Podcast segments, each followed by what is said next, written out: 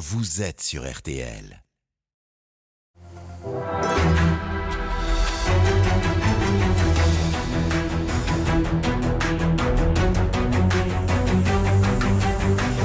Le grand jury, présenté par Olivier Bost. Bonjour à tous, bienvenue dans ce grand jury en direct sur RTL et en direct sur euh, Paris Première en clair sur le canal 41 de la TNT. Bonjour Marion Maréchal.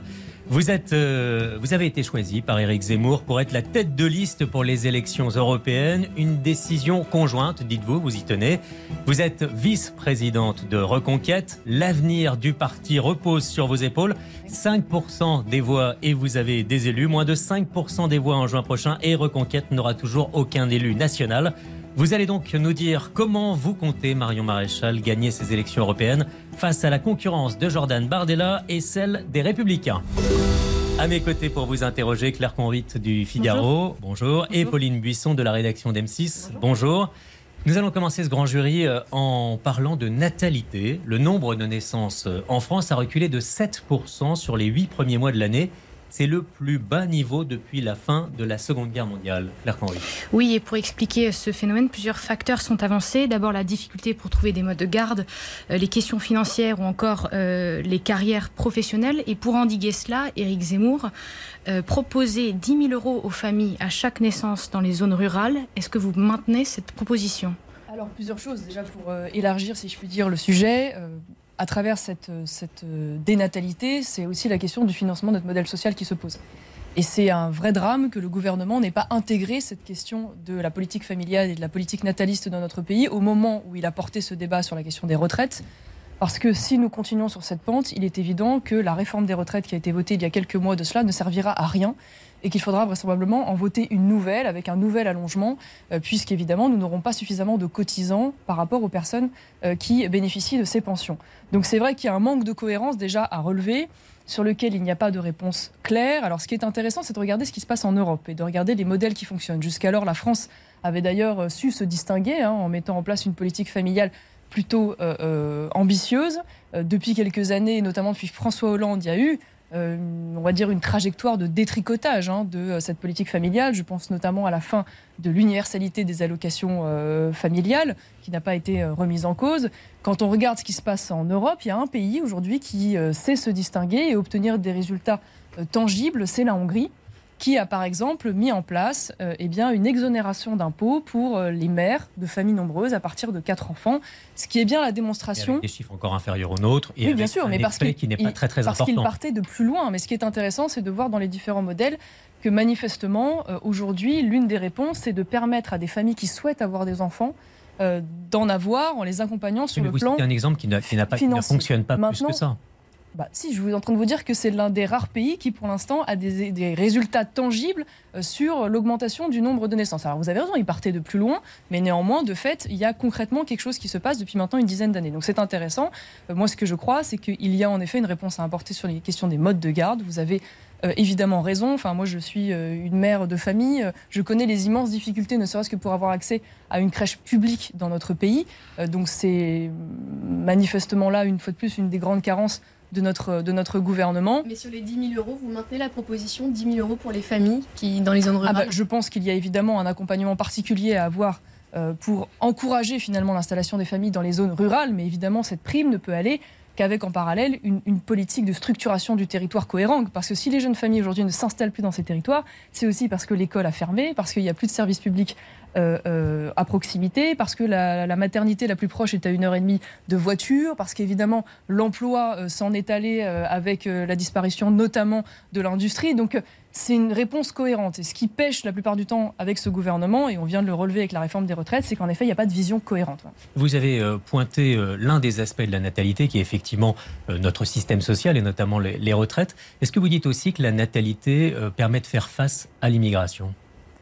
À ce dont je suis convaincu, c'est qu'en revanche, la réponse à la dénatalité ne peut pas être l'immigration. C'est évidemment aujourd'hui euh, l'idée portée par euh, ce gouvernement. D'ailleurs, c'est également l'idée portée par euh, la Commission européenne, aujourd'hui présidée par Madame van der Leyen. Et je pense que c'est une très mauvaise réponse pour plein de raisons. Déjà parce que l'immigration, on y reviendra, j'imagine, a des conséquences sur le plan économique, sur le plan sécuritaire, sur le plan identitaire et culturel, bien évidemment, mais également parce que nous avons une difficulté aussi d'intégration y compris sur le plan professionnel de, ces populations. J'ai quelques chiffres en tête qui ne sont pas les miens, qui sont ceux de, de l'INSEE. Il faut savoir qu'aujourd'hui, il y a 50% euh, des résidents de nationalité étrangère, hein, je ne vous parle pas de Français d'origine immigrée, mais de nationalité étrangère, qui sont sans activité, sans emploi dans notre pays. Par exemple, pour les personnes qui sont des résidents algériens, on a à peu près 41% euh, des, des, personnes qui sont sans activité. Donc en fait, aujourd'hui, pourquoi je vous dis ça? C'est qu'il ne suffit pas de faire venir des gens surtout quand on sait que l'immense majorité de cette immigration est à bas niveau socio-professionnel et peu qualifiée, pour imaginer qu'ils puissent porter à bout de bras notre système de cotisation, parce que derrière, il y a plein euh, d'étapes pour les intégrer vers le travail. Il y a la langue, il y a la culture, il y a les mœurs, si nous sommes, dans, un, si nous sommes dans un combat civilisationnel, dur à dire, je suis d'accord avec vous. Euh, si on est dans ce combat, euh, pourquoi les Français font moins d'enfants? Après tout, si d'après Je pense qu'ils font moins d'enfants pour les raisons qu'on vient d'évoquer. Déjà parce qu'il y a une inquiétude sur l'avenir, parce que euh, on va en parler, j'imagine. Il y a aujourd'hui des difficultés en termes de pouvoir d'achat. Euh, les Français ont du mal, beaucoup de Français ont du mal à finir les fins de mois parce qu'il y a bah, une difficulté à concilier, notamment pour les femmes, le travail et les modes de garde, parce qu'on est contraint aujourd'hui de plus en plus à vivre dans des zones urbaines qui sont euh, des zones qui sont les véritables zones d'emploi, parce que la France dite périphérique, les zones rurales aujourd'hui ont de plus en plus de difficultés à offrir des emplois. Or, on sait que vivre en ville, c'est un secteur dans lequel le logement est extrêmement coûteux. Donc, quand vous voulez deux ou trois enfants, il bah, faut avoir les chambres qui vont avec, et financièrement, c'est très compliqué. Donc, je pense qu'il y a plein de, de facteurs et probablement en effet aussi une inquiétude. C'est vrai qu'aujourd'hui avoir des enfants, je vous le cache pas, c'est dans le monde qui est le nôtre, ça peut être une angoisse. Voilà, quand on voit aujourd'hui le chiffre de la criminalité en France qui est plus élevé euh, en moyenne qu'en Europe. Je pense euh, aux homicides, je pense au cobriolage, je pense euh, aux violences avec ou sans armes. Bah, évidemment, c'est un sujet d'inquiétude que d'élever des enfants dans le monde qui est le nôtre. Puisqu'on parlait de, l'immigration, dans toutes les enquêtes d'opinion, l'immigration n'apparaît jamais comme la première préoccupation des Français. Selon les enquêtes, c'est d'abord le pouvoir d'achat, la sécurité, le climat également. Est-ce que finalement, en étant focalisé dans votre discours en grande partie sur l'immigration, vous ne vous adressez pas à une minorité Alors en réalité, elle fait toujours partie des premières préoccupations. Peut-être pas la première, évidemment, ah. en fonction des circonstances. En tout cas, mais et, et c'est toujours deux, trois, quatrième préoccupation selon. Tout dépend aussi si euh, on parle aussi de la sécurité, parce que je vous le disais à l'instant, j'ai quelques chiffres sous les yeux, mais la réalité, c'est qu'il y a aujourd'hui un lien structurel entre l'immigration et l'insécurité. Je rappelle que les personnes de nationalité étrangère sont censées représenter 7% de la population dans notre pays. Or, ils représentent 62% des agresseurs dans les transports en Ile-de-France, 50% de la délinquance à Marseille euh, et à Paris, 35% euh, des vols sans armes, 13% des agressions sexuelles. Donc, en fait, très souvent, quand les Français parlent de la préoccupation de la sécurité, il y a évidemment en parallèle cette question de l'immigration. Maintenant, vous avez raison, aujourd'hui, et pour des raisons légitimes, la question du pouvoir d'achat est la question la plus, la plus prégnante, la plus immédiate pour nos compatriotes. Néanmoins, une chose à relever quand même sur l'immigration, c'est que ça fait partie des très rares sujets en France qui font consensus. C'est-à-dire que quand vous interrogez les Français, quelle que soit leur couleur politique, d'ailleurs, la plupart du temps, ils sont majoritairement d'accord pour acter qu'il y a aujourd'hui trop d'immigration, qu'elle soit d'ailleurs légale ou illégale, qu'il faut réduire cette immigration, voire la réduire drastiquement. Donc c'est étonnant que sur l'un des rares sujets où il y a un consensus de la population, le gouvernement n'ait pas le courage eh d'aller justement euh, euh, proposer un référendum pour s'en remettre au peuple français, puisque manifestement aujourd'hui, il n'a pas de majorité. on viendra sur ces questions. Il n'a pas de majorité au Parlement pour réussir à faire voter une loi immigration. Mais juste sur les chiffres que vous citez, euh, par rapport à la préoccupation des, des Français, l'Institut Harris Interactive publie une note sur ce sujet.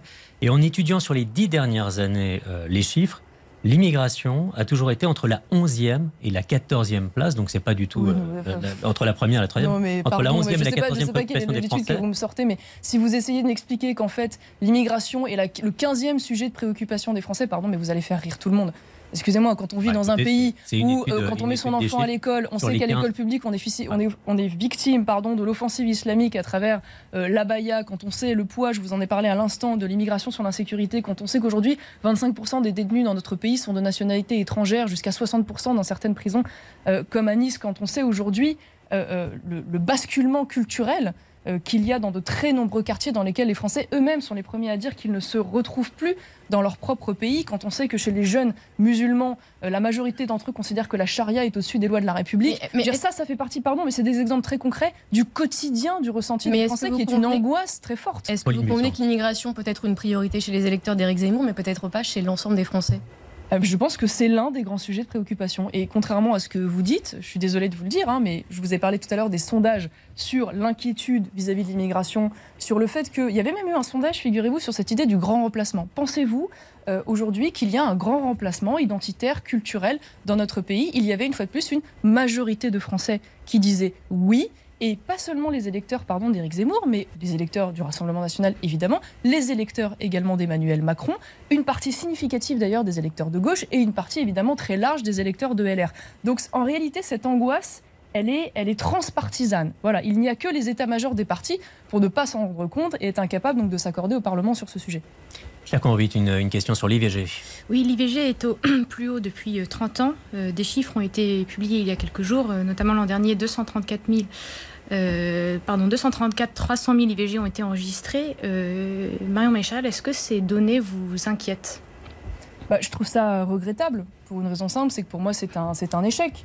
Quand on a aujourd'hui euh, un certain nombre de systèmes de contraception qui existent et qui sont légitimement accessibles, voire même gratuits, qu'on constate encore aujourd'hui que ça augmente euh, c'est bien que euh, manifestement cette politique de santé publique et, d'accompagnement euh, bah, n'a pas fonctionné. Donc on ne peut pas se réjouir, si vous voulez, qu'il y ait une augmentation des avortements en France. On sait que pour un grand nombre de personnes, c'est quand même un choix difficile. Et, je pense que derrière ça, d'ailleurs, c'est pas le cas de toutes, hein, bien évidemment, mais il y a aussi des femmes qui recourent à cette IVG parce qu'elles ont le sentiment ou, ou de fait, elles n'ont pas la capacité justement financière de pouvoir accueillir des enfants, surtout quand ce sont des femmes isolées. Donc moi, j'y vois quand même j'y vois quand même un échec voilà, de, notre, de notre société, c'est évident. L'entrée du, droit à l'IVG dans la Constitution, vous y êtes euh, favorable? Non, je n'y suis pas euh, favorable. Je considère que la Constitution, c'est le pacte social qui euh, porte, on va dire, l'essentiel du bon fonctionnement de nos institutions démocratiques. Ça n'est pas censé être un outil dans lequel on insère euh, toutes les revendications euh, euh, sociétales ou de minorités. Si on commence évidemment à rentrer là-dedans, ben, on pourrait imaginer demain qu'il faudrait intégrer dans la Constitution, je ne sais pas, par exemple, le droit de, changer de sexe selon la théorie du genre. Enfin, on ouvre une boîte de Pandore, alors qu'une fois de plus, c'est notre pacte fondamental, c'est ce qui réunit les Français je trouverais ça dommage de commencer à rentrer dans cette logique. Puisqu'on parle de la Constitution, je fais un détour, mais l'autonomie de la Corse, vous pensez que c'est une bonne chose ou pas? Alors, je me suis beaucoup amusée des déclarations d'Emmanuel de, Macron parce qu'il dit, je cite, Je respecte et je reconnais l'histoire, la culture, les spécificités, les spécificités pardon, corse de la République, dans la République. Alors, moi aussi, j'aime beaucoup l'identité corse et, et, je trouve que les Corses ont bien raison de vouloir défendre leur identité. C'est d'ailleurs euh, un souhait que j'ai pour l'ensemble des Français et l'ensemble des régions euh, françaises. Mais ce qui est quand même paradoxal, c'est d'avoir un président qui fait ce genre de déclaration tout en expliquant en même temps qu'il n'y a pas de culture française, tout en expliquant que le modèle finalement à défendre et à choyer en France, c'est le modèle multiculturel, hein, c'est-à-dire la cohabitation de l'identité française avec d'autres cultures importées euh, de l'étranger. C'est un président passif, voire complice aujourd'hui de l'islamisation de notre, de notre pays. Hmm. Euh, euh, donc c'est vrai que j'aurais aimé J'aurais aimé que eh bien, ce souhait qu'il a pour les Corses, il l'est pour l'ensemble des Français, l'ensemble des régions françaises, et qu'il se donne donc les moyens aux Français de défendre leur identité aujourd'hui menacée. Et par quels moyens Au niveau de la. ah bah, et déjà par euh, la réduction de l'immigration, une fois de plus, on y revient. Euh, je veux dire, la question du grand remplacement, elle se pose d'abord par l'importation massive sur notre sol de, populations étrangères et avec elle, évidemment, tous les mœurs, les valeurs, les modes de vie qui vont euh, avec. Maintenant, sur la question de l'autonomie de la Corse en particulier, moi, je n'ai aucune difficulté de principe à admettre qu'il puisse y avoir des singularités de fonctionnement du fait de l'insularité de la Corse. Est-ce qu'il faut aller jusqu'à changer la constitution Maintenant, attention, voilà, on ne sait pas de quoi on parle, parce que vous savez, il y a de multiples formes d'autonomie. Je connais par exemple un peu, un peu l'Italie, euh, chacune des régions euh, a des modes de fonctionnement très différents. Donc il faudra d'abord qu'on sache exactement ce que le président a derrière la tête avant de pouvoir vous donner un avis précis euh, sur cette réforme potentielle. Alors sans cesse repoussé, le projet de loi immigration devrait arriver au Sénat début novembre. Auriez-vous voté le, volet pour faciliter les expulsions d'étrangers en situation irrégulière?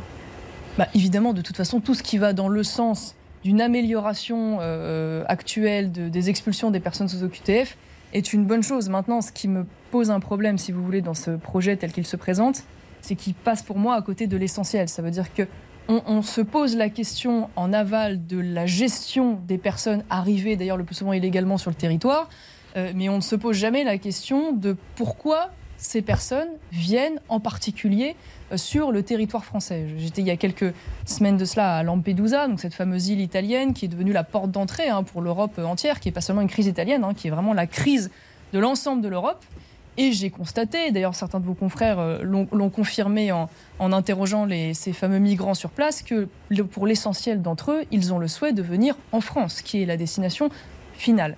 Et pourquoi ont-ils le souhait de venir en France? Eh bien parce qu'ils savent qu'une fois arrivés, même illégalement sur le territoire, ils pourront déposer une demande d'asile, que même si cette demande d'asile est déboutée, eh la plupart du temps, ils ne seront pas expulsés, qu'ils ont même une chance potentielle, on en reparlera, d'être régularisés, ainsi de bénéficier du regroupement familial, pourquoi pas même demain l'accès à la nationalité, hein, particulièrement laxiste chez nous, et entre-temps, qu'ils soient d'ailleurs clandestins ou qu'ils soient euh, euh, étrangers légaux et ensuite, bien sûr, demain français, toute une gamme d'aides euh, sociales particulièrement généreuses, parmi les plus généreuses d'Europe. Donc pourquoi je vous dis ça? Parce qu'à un moment donné, la question devrait être posée autrement, c'est-à-dire comment stoppe-t-on le flux?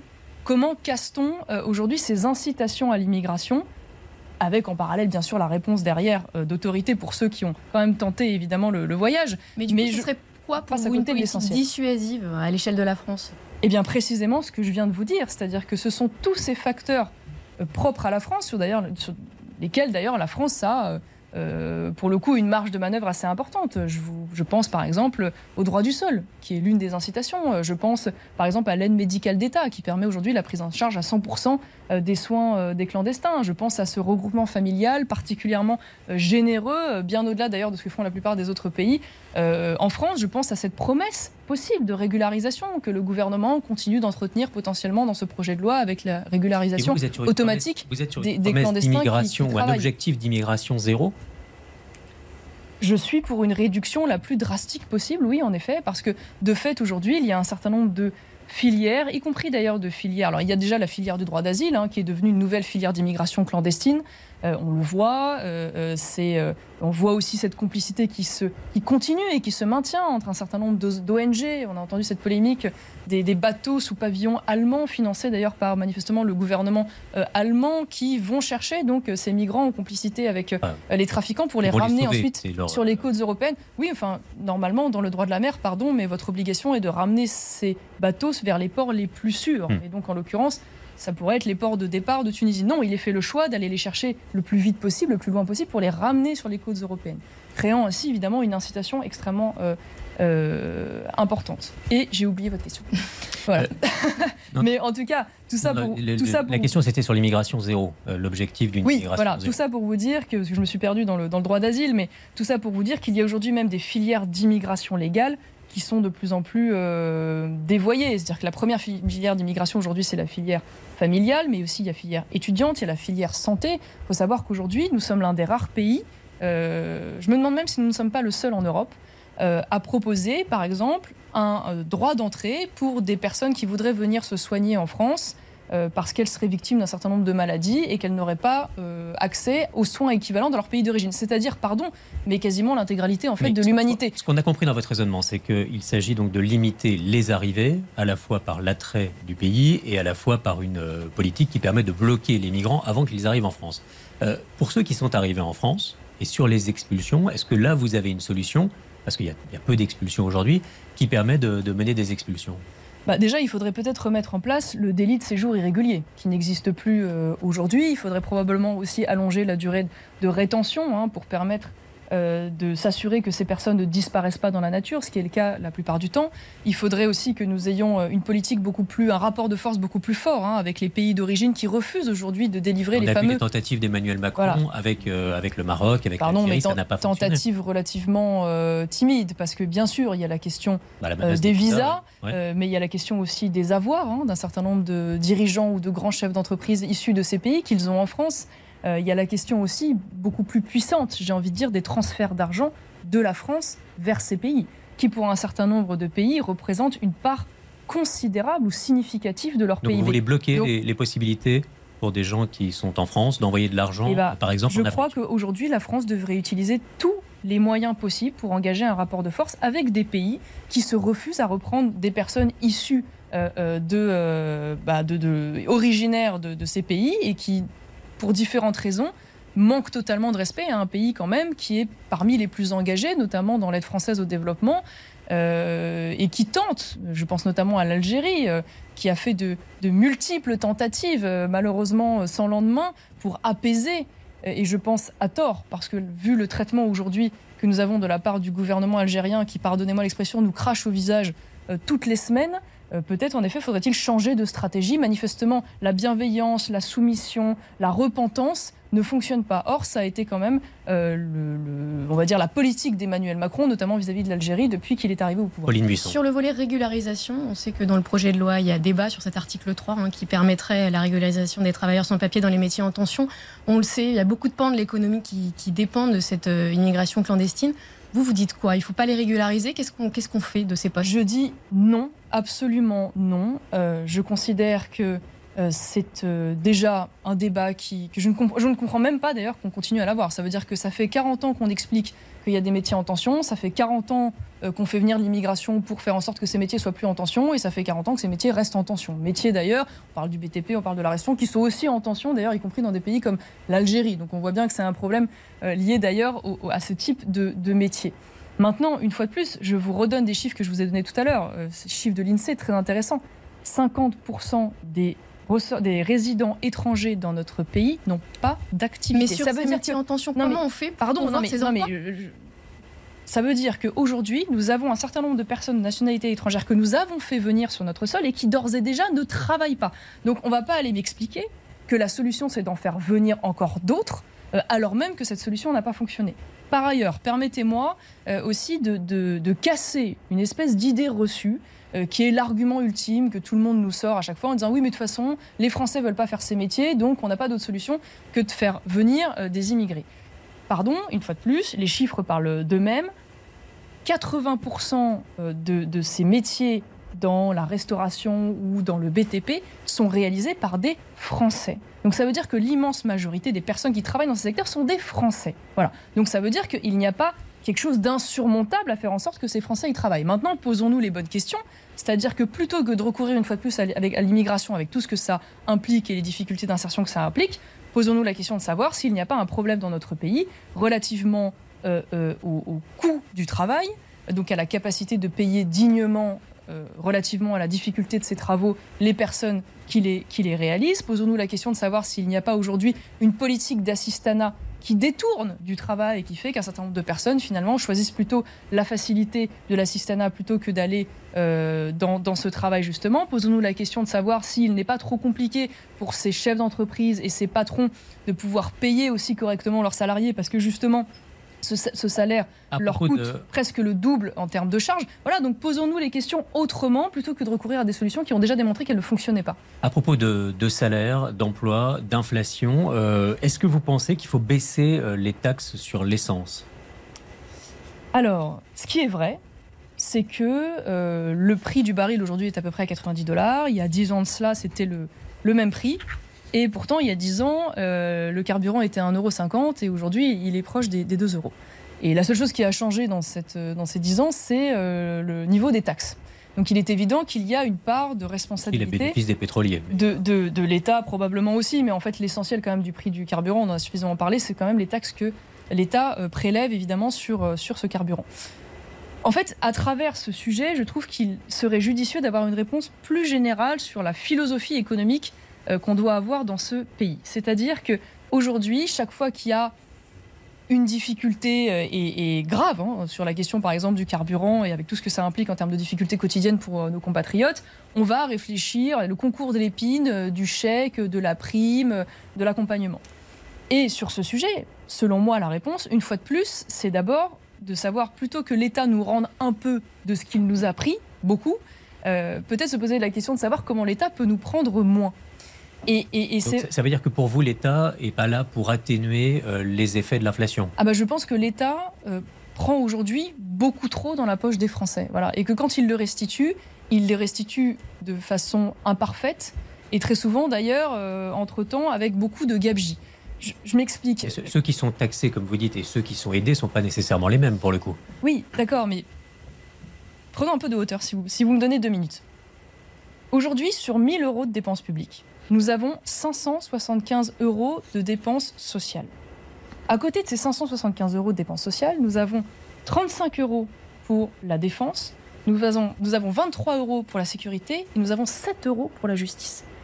En parallèle de ça, donc vous voyez bien quand même, il y a un petit déséquilibre. C'est-à-dire que l'État, quand même, est quand même bien moins engagé sur ses fonctions qui sont pourtant ses fonctions légitimes, centrales, essentielles, que sur la dépense sociale, qui fait de nous d'ailleurs le record mondial de, des dépenses sociales par PIB. En parallèle de ça. Il y, a, les retraites, etc. oui, oui, non, mais j'y viens. Les, chiffres comme ça sont Non, non, mais j'y viens parce que c'est intéressant, ça montre un équilibre. en parallèle de ça. il y a aussi les retraites, etc. C'est un peu plus compliqué que ça. Tout à fait, mais c'est 1000 euros de dépenses publiques. J'ai pas dit 1000 euros d'ailleurs de dépenses nécessairement. 1000 hmm. euros de dépenses.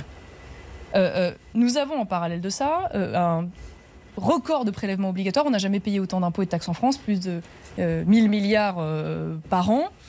donc la question se pose de savoir euh, et avec une efficacité relative. Moi, ce que j'ai envie de dire aux Français, c'est que si on est dans cette situation, puisqu'ils voient bien la dégradation de leurs services publics, en parallèle, euh, évidemment, de taxes et d'impôts de plus en plus euh, élevés et un État de moins en moins efficace sur ses fonctions essentielles et de plus en plus État nounou, si je peux me permettre cette expression. Et parce ce que je veux dire aux Français, c'est que si nous en sommes là, c'est parce que depuis des décennies, il y a une explosion de l'assistanat, il y a une explosion d'immigration, il y a une explosion de la fraude.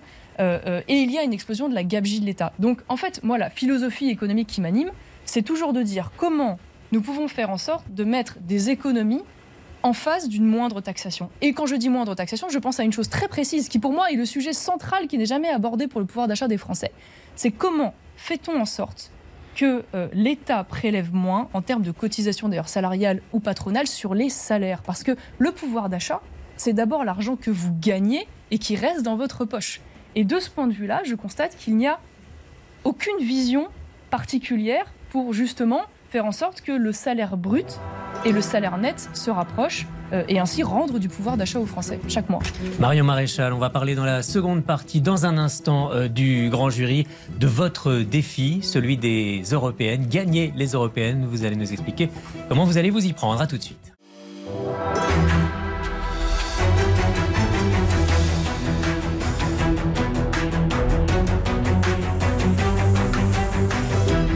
Grand jury présenté par Olivier Bost. Marion Maréchal, la vice-présidente de Reconquête, est notre invitée dans ce grand jury. Marion Maréchal, vous allez mener la liste Reconquête pour les élections européennes. Vous avez confié au Figaro que c'était votre vrai retour. Pauline Buisson. Oui, est-ce que ça veut dire, Marion Maréchal, que lorsque vous avez rejoint Éric Zemmour pour la présidentielle, c'était un échec, c'était pas le vrai retour, ou alors il est raté peut-être?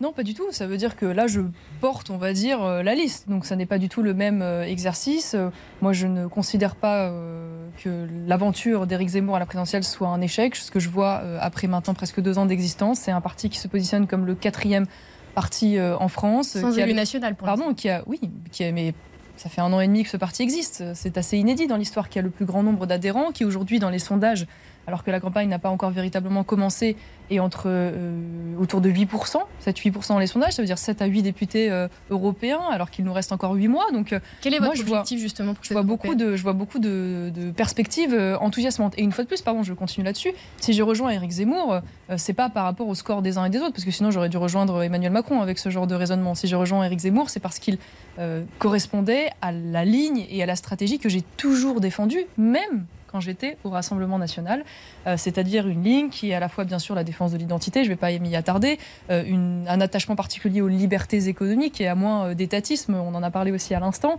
un positionnement plus conservateur hein, sur les sujets de société, résolument hostile à tout ce qui relève de la propagande LGBT, woke, à l'arrivée de, des mères porteuses et d'autres sujets. Mais qu'est-ce aussi... qui que ce retour sera réussi? Vous êtes Pardon, et je finis juste là-dessus parce que c'est très important, c'est une singularité importante, la défense de l'alliance des droites. Voilà. Aucun autre parti aujourd'hui ne le propose, alors qu'une majorité des électeurs de droite, LR, RN d'ailleurs, ou Reconquête, sont pour cette euh, alliance. Voilà. Maintenant, ce qui fait Juste en termes d'objectif, est-ce que vous avez un objectif Eh bien, l'objectif, c'est d'avoir des députés européens. Donc, euh, vous l'avez dit, il faut faire plus de 5%. Euh, un minima 5%. La chance que nous avons, c'est que c'est un mode de scrutin qui n'a rien à voir avec les élections présidentielles. C'est un mode de scrutin à un tour proportionnel intégral. Ça veut dire que les députés se cumulent, ne s'annulent pas. Il n'y a pas une question d'éliminer quelqu'un par rapport euh, à l'autre. Et j'ajouterais, parce que ça c'est un enjeu aussi européen important qui va avec l'enjeu national, c'est que nous avons l'occasion historique, pour la première fois, de faire euh, basculer la majorité au Parlement européen. Aujourd'hui, cette majorité est tenue par le centre,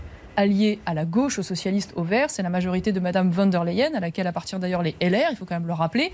Euh, or, nous avons la possibilité de voir des partis conservateurs, polonais, euh, euh, hongrois, suédois, italiens aujourd'hui au Mais gouvernement. Que vous vous allier avec le PPE Pardon. devenir le vrai centre de gravité. Et donc, moi, l'un de mes objectifs, c'est de contribuer à cela, à ce changement de ligne politique de la Commission européenne pour enfin que l'Union européenne Alors, ne se fasse plus contre les, On- intérêts et l'identité euh, euh, sur européenne, votre mais objectif et, et- et soit vos un- alliances. un outil qui accompagne. Mais auparavant, Éric Zemmour euh, a dit vouloir faire des, des européennes un référendum sur l'immigration. Vous vous dites, ça ne sera pas seulement ça? Ce n'est pas seulement ça, c'est aussi ça, mais ce n'est pas seulement ça. Euh, c'est cela parce que, évidemment, euh, l'Union européenne aujourd'hui, l'Union européenne de Madame von der Leyen, avec la ligne politique telle qu'elle s'applique, a une vision très particulière. Ça veut dire que leur idée, c'est de dire, et d'ailleurs, Madame Mélanie en est la première victime, elle qui est pour des raisons géographiques la porte d'entrée de l'Europe, c'est de dire euh, accueillons tous ceux qui arrivent, euh, euh, laissons faire ces arrivées, voire d'une certaine manière encourageons-les, et ensuite répartition de gré ou de force entre les pays, puisque de toute façon, on en a parlé tout à l'heure, puisque l'Europe ne fait plus d'enfants, l'immigration est la solution. Ça, euh, c'est euh, la vision de, de Madame von der Leyen, et donc l'idée. aujourd'hui de Giorgia Meloni dans Et- une et l'idée- ah non, pas du tout. forme. Non, Ah, non, si, parce madame- a- ah, elle, a- non. elle en a appelé à l'Europe pour Ah oui, justement. c'est très différent. Madame Mélanie, d'ailleurs, regardez ses interventions, c'est très intéressant. Elle dit justement, je n'ai pas cette vision-là. Je considère qu'il ne s'agit pas d'accueillir et de répartir. Je ne veux pas de cela. Il s'agit de bloquer et d'empêcher les arrivées en amont parce que je ne souhaite pas que mon pays elle a quand même devienne signé. Elle a quand même l'Italie a quand même signé. le grand a quand même voté pour des, des- des accords au niveau européen mais ce qui qui est- vont dans ce ce sens-là. qui est tout à fait logique, mais c'est très intéressant d'ailleurs Ah, ce sujet logique, parce que il faut mais si, savoir mais parce mène. que en fait Madame Mélanie Aujourd'hui, elle en appelle à l'Europe et elle. euh, la crise migratoire italienne, une fois de plus, n'est pas une crise italienne, c'est une crise européenne. Hmm. Pour des raisons géographiques, je ne vais pas m'y attarder, elle est la porte d'entrée. Elle est la porte d'entrée. Pourquoi? Parce qu'elle n'est pas le pays de destination finale la plupart du temps. Le pays de destination finale, c'est souvent la France, c'est souvent l'Allemagne pour toutes les politiques incitatives dont je vous ai parlé tout à l'heure. Donc elle est victime de ça. Et qu'elle qu'elle se dit aujourd'hui? Elle dit Je suis donc la victime collatérale des politiques laxistes que je ne défends pas, que je ne souhaite pas, parce que moi je veux bloquer l'arrivée. Sauf que Madame Mélanie, elle comme une autre, n'est pas en capacité seule euh, euh, de pouvoir répondre à ce défi. Pourquoi? Parce qu'il faut des moyens matériels, humains, financiers considérables. Si vous deviez mettre en place un, un- un blocus maritime, comme ça avait été le cas par le passé avec l'opération Sophia, ça ne peut être qu'un travail Il y a coordonné. quand même une évolution Si de vous Giorgia voulez- Meloni par rapport à son élection et son Ah, je- discours. je- non, je ne crois pas qu'elle ait changé Et d'objectif. aujourd'hui, Je ne crois entre, pas. Le, entre le blocus et, euh, et aujourd'hui, Mais parce que euh, c'est quelque chose qu'elle ne peut pas mettre en place seule, une fois de plus. Je vous donne un exemple. Elle a été à l'initiative d'un accord, me semble-t-il, judicieux avec la Tunisie qui n'est pas encore opérationnel. C'est pas qu'il n'a pas fonctionné, c'est qu'il n'est pas opérationnel. Euh, parce que évidemment, il faut un travail avec les pays de départ euh, qui doivent contribuer à contrôler et à empêcher euh, ces départs illégitimes et à démanteler le trafic euh, des migrants et, qui, qui partent de leur Le côte. plus dur aujourd'hui en Italie sur l'immigration, c'est pas celle Je, je vous donne un exemple. Donc je, je vous donne un exemple parce que c'est très intéressant. Ça veut dire que là, typiquement, elle s'est heurtée euh, euh, à la difficulté de faire verser cet argent par l'Union européenne qu'elle n'est pas en capacité seule de verser parce que vous connaissez la situation économique compliquée de l'Italie. Et elle s'est heurtée à la position d'un certain nombre de pays et de gouvernements qui refusaient de travailler avec la Tunisie parce qu'ils disaient oui mais la Tunisie c'est pas un, un- un gouvernement démocratique donc on va pas faire d'accord avec eux. D'accord mais enfin à ce titre-là on va pas travailler avec grand monde malheureusement. Donc moi je crois pas qu'elle ait changé d'objectif. Elle porte une vision qui est d'ailleurs aussi celle à laquelle je crois, c'est-à-dire que la réponse sur l'immigration, elle est nationale. Je vous en ai donné quelques exemples tout à l'heure, mais elle est aussi européenne. Mais pour qu'elle soit européenne, il faut évidemment que la majorité de ce Parlement change et que donc la ligne politique change. Parce qu'évidemment, c'est pas avec Madame van der Leyen qu'on va régler euh, cette difficulté. Par exemple, Madame van der Leyen a été de celles qui a euh, laissé faire la démission de Fabrice Leggeri, vous savez, qui est l'ancien président de Frontex. Juste pour, juste pour développer l'histoire de, juste- vos alliances à droite en deux au mots. niveau européen. En Non, deux mots, parce pour que ça- préciser les choses, parce que ça fait plusieurs fois que vous en parlez.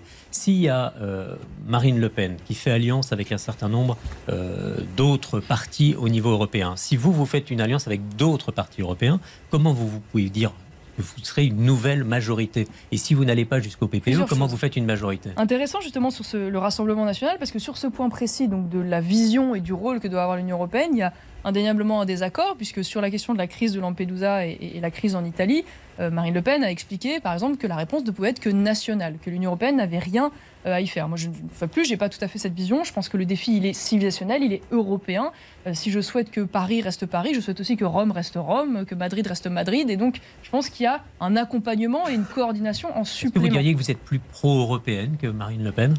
Je ne suis pas pro-Union européenne telle qu'elle existe aujourd'hui. En revanche, je considère que l'échelon européen a des choses à faire et a des choses à dire. Voilà, si tant est qu'il se positionne au, bon endroit et avec, euh, avec la bonne ligne. Du coup, vous êtes quoi Eurosceptique, europhobe Comment vous qualifiez-vous? Je, ne sais pas, je sais pas ce qu'on met derrière ces termes. Le problème, c'est je suis. Euh, Il faut travailler avec l'Europe, selon vous. Je, je pense qu'une fois de plus, l'Union européenne peut apporter des politiques de coordination intéressantes dans certains domaines. Encore faut-il qu'elle respecte une fois de plus euh, la volonté des nations. C'est-à-dire que quand on a aujourd'hui une Union européenne, par exemple, qui va sanctionner des pays comme la Hongrie ou la Pologne en s'immisçant dans leur politique nationale, qui ne relève pas d'ailleurs des compétences aujourd'hui euh, euh, voulues par les traités européens, là évidemment elle sort complètement de son rôle. Maintenant, si on avait une Union européenne qui avait typiquement une agence Frontex coordonnée dans laquelle elle mettait des moyens coordonnés pour permettre de protéger les frontières communes que sont celles de l'Italie, bah là on aurait l'intérêt à avoir l'Union européenne. Oui, si l'on se recentre un tout petit peu sur la pré-campagne qui est en train d'avoir lieu là dans, dans le cadre des européennes et qu'on observe un peu le rapport de force qui existe, euh, on remarque que certains chez les républicains, comme dans votre camp, redoutent une forme de ressemblance avec la potentielle tête de liste LR, c'est-à-dire François-Xavier Bellamy. Est-ce que vous reconnaissez une forme euh, de, gémellité ou est-ce que, euh, selon vous, vous avez de vraies différences avec François-Xavier Bellamy? J'ai énormément de choses en commun, si ce n'est même une majorité de choses en commun sur le plan des idées avec François-Xavier Bellamy. Le problème euh, de François-Xavier Bellamy, c'est qu'il est aujourd'hui à la tête d'une délégation qui est elle-même fait partie du groupe au Parlement européen du PPE, appelé PPE, Parti populaire européen, qui est donc dans la majorité de Mme von der Leyen et qui aujourd'hui co-gouverne l'Union européenne avec les socialistes euh, et, avec les Verts et avec d'ailleurs euh, les élus macronistes. Donc c'est toujours pareil avec les LR. Il y a des individualités avec lesquelles je souhaiterais pouvoir travailler parce que nous sommes en accord sur l'essentiel. François-Xavier Bellamy, euh, Nadine Morano, Bruno Retailleau, Julien Aubert, voilà, je pourrais vous citer aussi de très nombreux élus locaux. Le problème, c'est qu'aujourd'hui, ils sont prisonniers d'une alliance avec le centre qui les pousse à l'incohérence et, selon moi, euh, à la mort politique. Euh, parce vous, leur dites vous leur dites la stratégie n'est pas la bonne, rejoignez-moi Je leur dis. je leur dis, je ne les appelle pas à la fusion parce que moi je considère que chacun peut avoir ses singularités, ses spécificités. En revanche, je, dit, je leur dis, mettons-nous autour de la table, réfléchissons ensemble à la forme que pourrait prendre euh, une alliance. Mais surtout, mettons fin euh, euh, à ce qui aujourd'hui se, profile au Parlement européen, c'est-à-dire la trahison systématique de ce pourquoi ils sont véritablement élus. Et c'est vrai aussi au niveau national, on l'a constaté par le passé. Donc plutôt que de s'enfermer aujourd'hui dans un mouvement qui demain, pardon, c'est déjà écrit, enfin je veux dire c'est ce que dit plus ou moins Laurent Wauquiez, c'est ce que prépare plus ou moins Éric Ciotti, deviendra euh, le supplétif euh, euh, de, l'héritier d'Emmanuel Macron, parce que c'est ça qui se dessine. Construisons ensemble une nouvelle force de droite authentique qui a sa place en France et qui aujourd'hui n'est représentée par personne d'autre. Oui, mais construisons une nouvelle force de droite, ça, on vous l'entend le dire, et en même temps, dans vos différentes interventions et dans les rangs même de, votre parti, il y a toujours cette idée, à l'occasion des européennes, de tuer LR. Donc en même temps, vous proposez euh, de se mettre autour de la table et de discuter, et en même temps, mais vous avez une stratégie de, de viser directement les républicains. Si. Non mais que les choses soient claires, c'est-à-dire que si aujourd'hui nous avons ce parti Reconquête, nous avons une candidature à l'élection européenne, c'est que nous considérons avoir quelque chose de singulier à apporter, on y, on y reviendra certainement. Nous sommes donc en concurrence euh, sur le plan électoral. Maintenant, c'est pas parce qu'on est en concurrence qu'on est dans, que, les gens en face de moi sont des ennemis. Moi, j'ai pas d'ennemis à droite. J'ai des ennemis à gauche, si je puis dire. J'ai pas d'ennemis à droite. La preuve, c'est que ce sont des gens avec qui je suis prête euh, à travailler. Maintenant, ce à quoi je voudrais mettre fin à l'occasion de ces élections européennes, c'est euh, cette, une fois de plus, ambivalence des LR au Parlement européen qui participe d'une ligne idéologique qui est celle de Mme von der Leyen et qui a conduit à toutes les politiques que nous connaissons euh, depuis quelques années. Je ne vais pas m'y attarder. Donc, ce que je souhaiterais, c'est qu'avec les personnes identifiées des LR avec qui nous avons des choses en commun, c'est pas vrai de tout le monde chez les LR, hein. nous soyons capables enfin de sortir avec eux de cette ambiguïté pour construire avec eux quelque chose de nouveau. Et je pense que ça passera, une fois de plus, euh, plus Reconquête sera fort à l'occasion de ces élections, plus il aura d'élus, plus le signal sera envoyé par les Français de cette volonté d'allier les droites et de cette volonté d'une nouvelle offre politique qui finit avec les alliances vous dites contre nature avec prête à discuter avec Jordan Bardella. lui ne désespère pas, dit-il, de vous voir rejoindre le camp de ceux qui peuvent gagner, ce sont ces mots.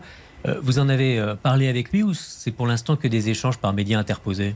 Alors, déjà, euh, petit rappel, donc la défense de l'Alliance des droites, c'est quelque chose que je défends depuis toujours. Au moment des élections législatives, d'ailleurs, Reconquête avait proposé hein, que tout le monde se mette autour de la table. Là, on parle des Européens. Oui, oui mais c'est intéressant parce que refaisons l'historique. Les LR et, le Rassemblement national à l'époque avaient refusé, c'est regrettable parce qu'il y avait des sondages qui montraient qu'on aurait pu obtenir une majorité relative avec cette alliance, euh, alors qu'aujourd'hui, évidemment, nous, nous, en sommes très loin. Euh, j'ai cru voir, je ne vais pas vous mentir, j'ai cru percevoir une évolution de la part de Jordan Bardella il y a, il y a deux semaines de cela.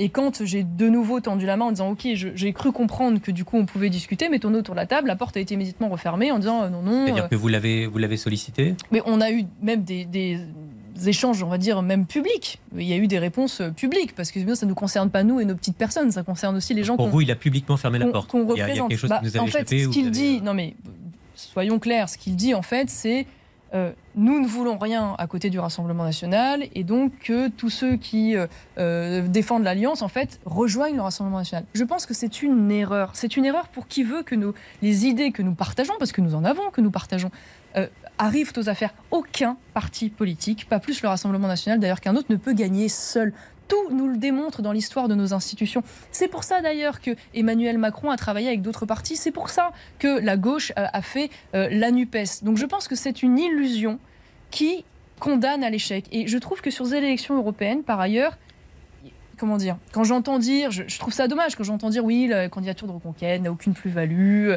elle ne sert à rien. Je trouve qu'il y a une erreur sur ce qu'est cette élection. Ne nous trompons pas d'enjeu. C'est-à-dire que là, il ne s'agit pas euh, euh, d'Emmanuel Macron dans cette élection. C'est-à-dire que le Rassemblement national est arrivé premier en 2014. Je suis bien placé pour le savoir devant Emmanuel Macron, devant, euh, enfin premier aux élections. Emmanuel Macron n'était pas encore là, mais ça n'a pas empêché Emmanuel Macron d'être élu. En 2019, euh, il arrive premier, ça n'empêche pas Emmanuel Macron d'être réélu. Donc ces élections ne sont pas des élections de mi-mandat. Euh, c'est pas la guerre des boutons là pour arriver premier, c'est pas ça le sujet. Ça c'est la stratégie de Jordan Bardella. Oui, mais c'est ce qui semble être dit. Hmm. Voilà, je dis ne nous trompons pas, l'enjeu c'est la majorité au Parlement européen et une fois de plus les députés se cumulent. Mais j'espère que dans les années à venir, et parce que le reconquête justement est fort, et ça dépend aussi de nous, ça dépend aussi de nous, eh bien certains entendront qu'il faut se mettre autour de la table. Mais est-ce que le positionnement plus à droite de Jordan Bardella, est-ce que ça vous embarrasse chez Reconquête? Non, mais il y a aujourd'hui des convergences sur un certain nombre de sujets, notamment évidemment les sujets euh, identitaires, bien qu'il y ait des singularités, mais il y a aussi des divergences. Il y a au Reconquête des gens qui n'ont jamais voté Rassemblement national, euh, euh, qui ont un parcours politique différent, qui n'ont pas nécessairement le souhait de le faire. Il y a plein de sujets dans l'actualité dont on pourrait parler, sur lesquels on n'est pas d'accord. Je pense par exemple au RSA, euh, moi, je, suis tout à fait pour, par exemple, qu'il y ait des heures d'activité, un devoir en face de la solidarité nationale, et le RN s'est opposé à cela. C'est un exemple, si vous voulez, mais il y en a beaucoup. Ça, c'est sur l'approche sociale, mais est-ce que pour vous, aujourd'hui, il y a deux lignes au, Rassemblement national entre Jordan Bardella et Marine Le Pen? Alors ça, ce sont les analyses de, de, coulisses, de papier, mais de fait, quand j'écoute Jordan Bardella, je ne vois aucune différence idéologique et stratégique avec ce que défend Marine Le Pen, et c'est son droit d'ailleurs. Euh, une fois de plus, moi, je, mon sujet, c'est pas de, c'est pas de faire la guerre au Rassemblement national dans cette élection. Ça ne m'intéresse pas. Moi, ce que je veux, c'est installer une nouvelle offre de droite qui aujourd'hui n'est plus convenablement, me semble-t-il, représentée par les Républicains. Euh, et donc, euh, vous, aurez quand même, euh, vous aurez quand même des débats avec Jordan Bardella. Mais il y aura certainement des débats et on aura l'occasion, enfin, on aura l'occasion à ce moment-là de montrer justement ce qui peut nous rapprocher et, et, nous différencier. Mais une fois de plus, tout le monde n'a pas vocation à être aspiré par une seule force politique parce que c'est se condamner à la défaite. Et je trouve ça regrettable que les leçons ne soient toujours pas tirées, une fois de plus, par une majorité au Parlement, européen, euh, Parlement européen. À l'Assemblée nationale, il faut 288 députés, et même le Rassemblement national, avec un score tout à fait euh, honorable, hein, il a aujourd'hui 88 députés, donc il en manque 200. il en manque 200. On voit aujourd'hui quand même, c'est un éclatement aujourd'hui de la, droite qu'on pourrait appeler euh, nationale et, souverainiste. C'est un complément, c'est des Il y a, il y a le Rassemblement national, il y a Reconquête, il y a les Patriotes, il y a Debout la France. Finalement, ce qu'avait réussi votre grand-père Jean-Marie Le Pen, l'union de, cette droite, de, la droite, est-ce que c'est une histoire ancienne? Moi, j'ai une immense admiration pour l'œuvre de Jean-Marie Le Pen, qui, de ce point de vue-là, a eu des airs prophétiques hein, sur un certain nombre de sujets euh, aujourd'hui que nous vivons dans notre chair et pour lesquels il était à l'époque très largement euh, diabolisé. Maintenant, euh, d'une certaine manière, le Front National de l'époque et le Rassemblement National d'aujourd'hui est toujours malheureusement aussi isolé bien qu'il y ait eu de la part de Jean-Marie Le Pen, on l'oublie trop souvent, des tentatives d'alliance, et parfois d'ailleurs qui ont euh, abouti, même si elles se sont finies malheureusement pour différentes raisons, avec l'UDF, hein, donc euh, euh, une partie de, la droite de, l'époque. mais de fait, l'isolement reste encore total. Euh, et, c'est vrai d'ailleurs aussi au Parlement européen, parce que le groupe aujourd'hui dans lequel siège euh, le Rassemblement national, le groupe euh, Identité Démocratie, est un groupe qui n'est pas intégré dans le dispositif européen, contrairement aux conservateurs italiens, polonais, hongrois dont on parlait tout à l'heure. Donc une fois de plus, moi ce que je veux, c'est que les idées auxquelles je crois gagnent. Je n'ai pas d'autre objectif que celui-ci. C'est pas une histoire de personne ou, de guéguerre ou, ou de score. En fait, c'est la capacité à défendre des idées. C'est ce que je fais. Moi, j'ai des idées qui sont singulières, qui sont propres, qui ne sont pas tout à fait celles du Rassemblement national. J'ai envie de porter cette offre. Et j'ai envie que demain, en complémentarité, on puisse se dire que on peut s'accorder sur l'essentiel. Si la gauche est capable de le faire, l'extrême gauche est capable de le faire, pourquoi nous, à un moment donné, nous ne sommes pas capables de le faire? Juste une petite parenthèse, parce que j'évoquais euh, Jean-Marie Le Pen. Est-ce que vous avez des nouvelles de votre grand-père? Écoutez, oui, régulièrement, il, va bien, il surprend toujours autant les médecins. Euh, il, voilà, il est bon pied, bon oeil. Il a un œil sur votre campagne euh, des européennes, j'imagine? Oui, il suit la politique, euh, évidemment. Bien sûr que ça l'intéresse. Et puis, il a, il a évidemment, euh, il est très proche de sa fille Marine. Et il a aussi beaucoup d'amitié pour Eric. donc, si bien sûr il a soutenu Marine Le Pen à l'élection présidentielle pour des raisons légitimes, il a toujours eu aussi des mots très, très sympathiques pour Eric. Donc, je pense que lui, bah, d'ailleurs, très intéressant, au lendemain de l'élection présidentielle, Jean-Marie Le Pen a fait des déclarations publiques en disant mais travaillez ensemble, faites des choses ensemble. Euh, pour revenir sur les européennes et les questions, euh, notamment les questions climatiques, vous en parlez peu. Euh, pourtant, si vous êtes élu député européenne, vous devrez vous prononcer sur les mesures notamment du pacte vert, hein, celle qui prévoit la, neutralité carbone en 2050. vous trouvez que sur les questions climatiques, l'Union européenne doit faire une, une pause ou alors je trouve que l'Union européenne, comme d'ailleurs le gouvernement d'Emmanuel Macron, se trompe de, grands projets et de grands axes. C'est-à-dire qu'aujourd'hui, donc vous l'avez dit, il y a euh, la volonté à travers le Green Deal d'un tsunami de normes et de réglementations sur euh, notre économie et notre industrie, avec tous les handicaps de compétitivité que cela peut représenter avec euh, les autres économies du monde, hein, avec le refus toujours en parallèle de protéger nos marchés. C'est-à-dire que nous ne sommes pas sortis malgré tout de fait de l'idéologie de l'ouverture totale des frontières qui crée des accords déséquilibrés. Donc euh, il y a pour moi une, ambiguïté. Par ailleurs, je, suis euh, opposé à cette idée demain de, vouloir, même si l'Allemagne a un peu euh, bataillé pour que les choses soient plus nuancées que ça, se tourner intégralement vers la voiture électrique. Moi, je crois que en matière énergétique comme en matière écologique, la réponse, elle est toujours dans la diversification.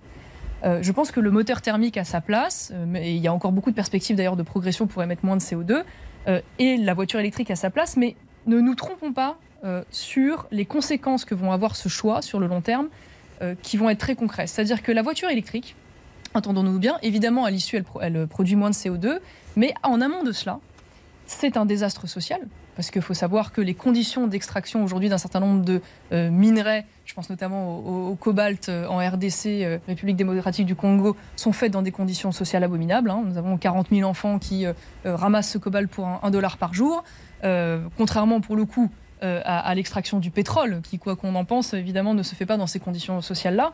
C'est un désastre écologique, c'est-à-dire pour fabriquer une voiture électrique et notamment une batterie électrique, il faut des quantités d'eau considérables euh, et évidemment, la mine est quelque chose d'extrêmement sale, il faut quand même euh, euh, l'entendre. Et c'est un désastre en matière de souveraineté parce que nous allons remplacer en fait une dépendance pétrolière par une dépendance minière sur, des pays qui sont plus concentrés et probablement moins stables. non, non, mais c'est important parce que je vous donne cet exemple, mais je pourrais vous en donner d'autres. Mais si vous dire, c'est que voilà, on va apporter une vision différente parce qu'il y a des grands projets écologiques à, mener, c'est vrai, mais une fois de plus, il ne faut pas être borné sur le plan idéologique en emmenant toute l'économie européenne vers des impasses. Pauline Buisson. Pour en revenir aux élections européennes, est-ce que vous diriez, comme certains le pensent, que Reconquête joue sa survie dans ce scrutin?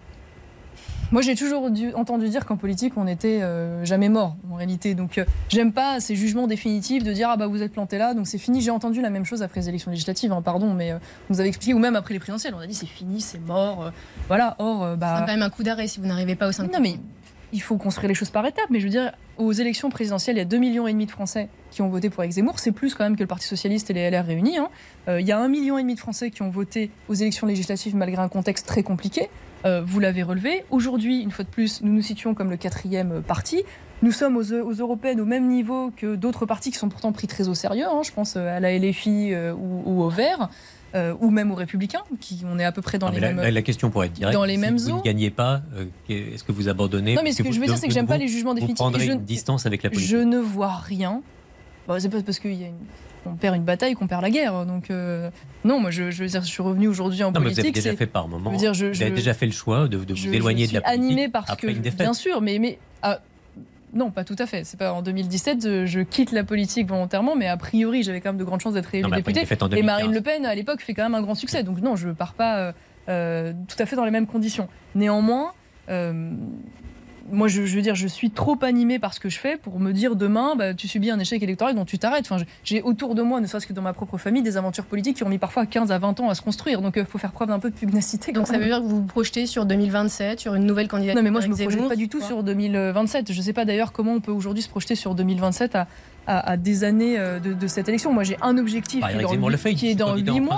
et j'ai dit, et j'ai dit par ailleurs, et je le redis aujourd'hui, que bien sûr, pour moi, Éric Zemmour est le candidat naturel de notre camp, s'il a le souhait, bien sûr, de, de partir. Mais je crois que lui-même, aujourd'hui, euh, euh, se laisse le temps pour des raisons évidentes. Merci beaucoup, Marion Maréchal, pour ce grand jury. Bon dimanche à tous et à la semaine prochaine.